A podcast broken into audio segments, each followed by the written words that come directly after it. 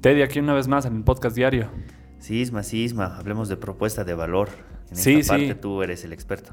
Sí, quería que lo compartamos un poco con la audiencia porque en lo personal estuve buscando bastante sobre este tema de qué es la propuesta de valor, digamos, ¿no? O sea, y hay mil personas que te dan mil conceptos, mil referencias de lo que podría ser la propuesta de valor.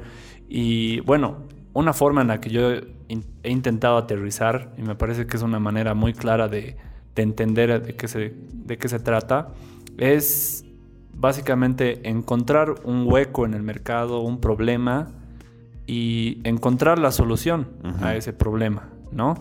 Y ahí es donde ya tienes tu propuesta de valor. ¿no? Ya, O sea, pero si eso lo, lo, lo enfocamos más a una marca personal, ¿cómo en una marca personal sí daríamos una propuesta de valor? O sea, quisiera que me Sí. asesores un poco más en el tema, ¿no? Por ejemplo, en algún punto yo decía, o sea, a ver, la propuesta de valor es gratuita, es pagada, pero en realidad la propuesta de valor puede ser gratuita o puede ser remunerada, ¿no? Ya sea de tu producto o servicio. Y bueno, en una marca personal se reflejaría en este tema de, una vez que tú ya tienes la misión de tu marca, ya es mucho más claro eh, saber cuál va a ser tu propuesta de valor, ¿no? Y bueno, reconocer a tu audiencia también. Bueno, son varios factores, ¿no? Pero yo creo que esos dos factores son los principales, tu misión y a la audiencia a la cual vas a llegar. Por ejemplo, mi misión, digamos, es potenciar emprendimientos a partir de sus marcas, ¿no? Eh, Estamos hablando de la Sí. marca personal de Ismael Alarcón. Sí, pongámosle, digamos, mi misión es potenciar eh, marcas personales de Bolivia y llevarlas así al máximo nivel, ¿no? De Ujú. identidad visual y de branding. Y mi audiencia es justamente, por ejemplo, eh, marcas personales que estén iniciando aquí en Claro, Bolivia. pero que estén enfocadas más a un contenido, un contenido tal vez educativo, puede ser. Sí, sí. Claro, efectivamente, por ejemplo, ya cuando uno ya va determinando su marca personal y estableciendo su audiencia, puedes ir encontrando un nicho específico, ¿no? O sea, por ejemplo, la verdad es que veía muchas, por ejemplo, diseñadoras, algunas, que enfocan su contenido a emprendedoras. ¿no? O sea, directamente, Solo al público si eres femenino. emprendedor, eh, arréglatelas, búscate otro. Búscate Es, es para emprendedoras, ¿no? Entonces, eh, claro, puede ser eso, o puedes segmentar, digamos, y decir, ya, quiero a emprendedoras de comida. Yo me especializo a gente que se dedique a realizar comida, ¿no? Delivery o restaurantes, y me enfoco en ese emprendimiento, ¿no? Entonces, interesante. Hablas solamente de ese nicho, ¿no? Y estás cubriendo esa necesidad porque dices, pucha, hay un montón de, ponte, mu- mujeres que están abriendo mm, deliveries, restaurantes y necesitan orientarse en ese aspecto. Entonces ahí has encontrado un hueco y ahí está tu propuesta de valor, ¿no? Y ahí eh, puedes cubrir eso. Ahora, ¿qué recomendación tú das para las personas que, para empezar, no tienen idea de una propuesta de valor, se han hecho virales con el tiempo y que tienen un público específicamente ligado al ocio y te contrataran? Y te dijeran, mira, ¿sabes qué? Mi propuesta de valor siempre es personas que les gusta la comedia, eh, los chistes, la parte cómica, ser influencia por ese lado, pero ¿qué recomendación darías a un influencer eh, que, bueno, no está definida esa su propuesta de valor? O sea, si bien, según su percepción, está destinada a ese público y ha crecido con un público de ocio, Claro. ¿tú, tú cómo trabajarías esa marca personal? En este caso, digamos, pongámosle, digamos, si vamos a ir estableciendo la misión de esa persona, hagamos una, un, un ejercicio. Digamos, yo soy Ismael y me dedico al básicamente al entretenimiento, ¿no? O sea, pongámosle a la comedia, tal vez. ¿no? Pongamos el, el ejemplo de David Santalla, digamos.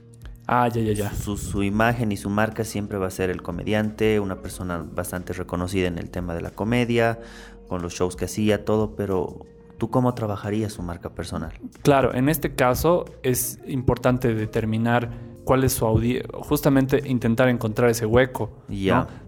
¿Por dónde vas a monetizar? Ya. O sea, aquí digamos, eh, digamos que es David Santalla. Su, obje- su propuesta de valor es el entretenimiento. Ya. Y digamos que lo que vas a querer hacer es hacer espectáculos, claro. ¿no? Entonces, ahí ya puedes ir enfocando la marca para claro, que sea algo tú, más eh, tú- atractivo, tú en este más caso lo que estarías haciendo es ya estarías trabajando de entrada con una misión, de decir, mira, ¿sabes qué? Tienes que monetizar porque ya sabemos que tu audiencia y, tu público es de íntegro entretenimiento. Sí. Pero tu objetivo es monetizar, estás dando una misión. Entonces, ir derivándolos directamente a los espectáculos, a quién, quién sabe, tal vez algún show. Claro. ¿Tú qué opinas? Entonces, sí, ahí, digamos, buscas una necesidad y dices, ah, mi audiencia es gente de 30, 40 años, de este tipo de humor, que necesitan distraerse, necesitan entretenimiento, necesitan reírse, porque la risa también es una especie de terapia que los ayuda a relajarse, no sé qué, o sea, ese tipo de objetivos puedes ir cumpliendo, ¿no? O sea, entonces la, este tipo de entretenimiento y comedia es necesario para esta gente. Por ejemplo, ¿qué pasa si a él se le cambia la perspectiva? y dices, eh, no, la verdad es que no me gusta hacer espectáculos, es muy tedioso para mí, a mí no me gusta armar espectáculos, pero lo mío es formar actores, formar a comediantes. Ahí ya tu misión ha cambiado completamente.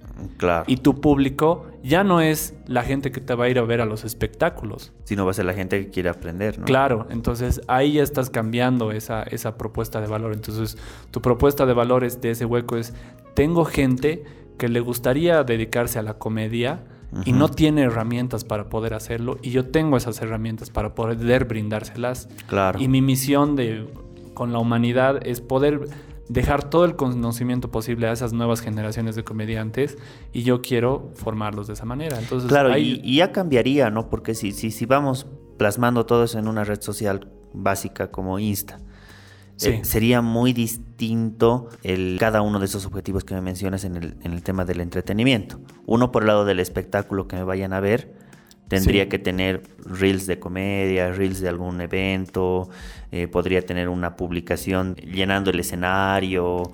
En cambio, si es que tú quieres enfocarte más a las personas que quieren aprender comedia o aprender a pararse un escenario, todo eso, o aprender a actuar, ya sería distinta, ¿no? Estaría trabajada de una manera diferente, entonces su propuesta de valor es distinta. Sí, sí. Ahora, también tampoco es que una descarta a la otra, ¿no? Puedes por ahí... Puedes complementar. Exacto, plantear un modelo de negocio en el que efectivamente puedas reforzar tus espectáculos. Por otro lado, segmentar también y brindar contenido para educación. Justo recientemente veía a Tony Cross, que mm, me apareció ahí en TikTok y está abriendo su academia de, fútbol.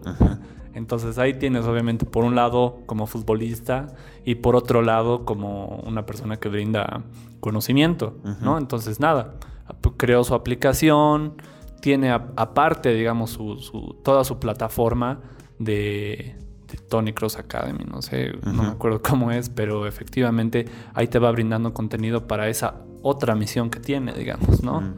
Entonces, así uno, una vez que aterrices esa idea, la misión y a quién le vas a dirigir esta propuesta y a partir de qué hueco en el mercado se ha encontrado, ahí vas estableciendo tu propuesta de valor y creo que ese es un punto de partida clave para para empezar a armar tu marca. Algo que me gustó mucho que dijiste es cómo yo, cómo yo trabajaría mi propuesta de valor siendo marca personal. Claro. Y tú me dices, mm, bueno, hay que irse por el lado de cómo vas a monetizar. Yo estoy totalmente de acuerdo, porque que tú trabajes y que no tengas un horizonte eh, de cómo vas a monetizar en un futuro, a mí me parece que estás perdiendo el tiempo, ¿no? Porque llegado el momento nos hemos dado cuenta que es un trabajo, es un trabajo estar en la cámara, es un trabajo a veces memorizar diálogos, hasta para comedia es un trabajo. Entonces tenemos siempre que tener eh, enfocado, digamos, ese, ese, esa propuesta y más que todo el objetivo a dónde queremos llegar, ¿no? Cuando estamos trabajando una marca personal.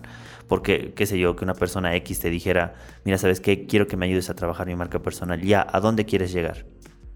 Y están en la luna y se ponen así en shock, o sea... Y es lo que nos pasa a muchos, o sea, por ejemplo, eh, uno subestima, por ejemplo, la red de TikTok.